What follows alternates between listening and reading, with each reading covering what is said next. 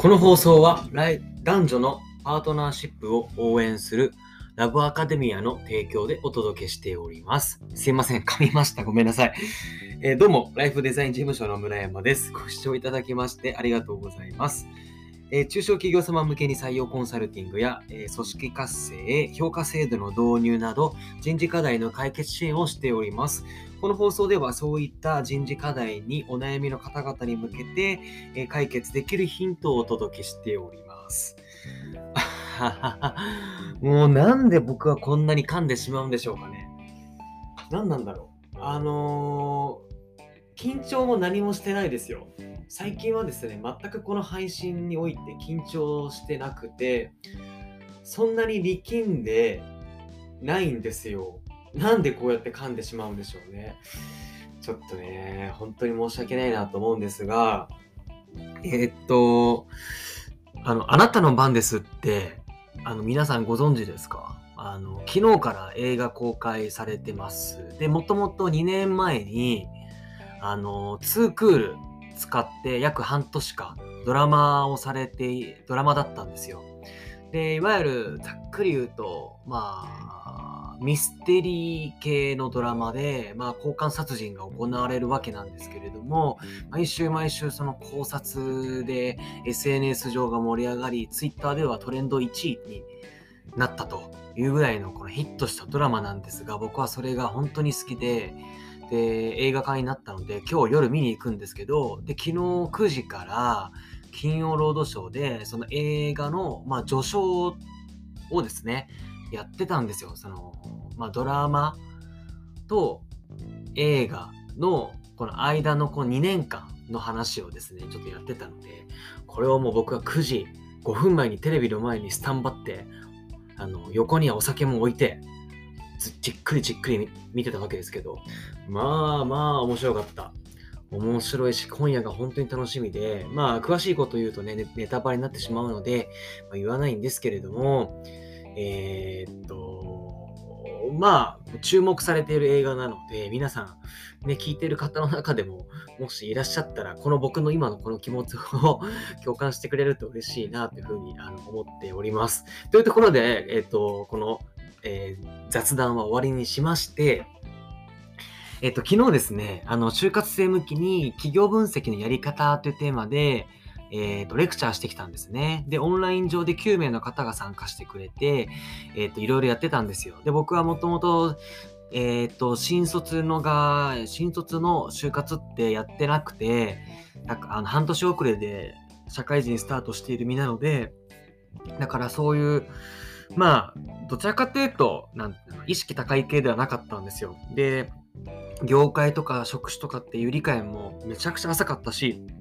だから本当にこう、レベルの低い人間だったんですね。っていうだからこそ、その就活生の悩みとかもわかるし、どうやったら企業分析がしやすくなるのかなっていうのも、本当にこう分かりやすく伝えられる自負が、自負？でいいのかな？まあ自信があったので、えー、っと、レクチャーさせていただいたっていうところなんですが、えっと、昨日ちょっとそれで、このスタンド FM とポッドキャストを使って僕の実際のプレゼン内容を公開したわけですけど、そこから一つ追加した項目があったので、ぜひ皆さんにちょっとお伝えしたいなと思っているし、これを用いると会社説明もすごくしやすいし、理解もしてもらいやすいので、ぜひぜひぜひ取り入れていただければと思います。じゃあ、それが何なのかって話でめちゃくちゃシンプルです。あの 5W2H を使うって話ですね。よくこれ 5W1H っていうところは、巷で聞くと思うんですけど、僕はさらに一つ加えて 5W2H というのをお勧めしております。あの、誰がいつ何をえー、なぜ、どこでやるか、そしてどのようにっていうところと 2H なのでもう一個プラスすると How much えー、どれぐらいっていうその量を表す、定量を表すものを付け加えるといいいいですっていうことを、えー、お勧めしたいです。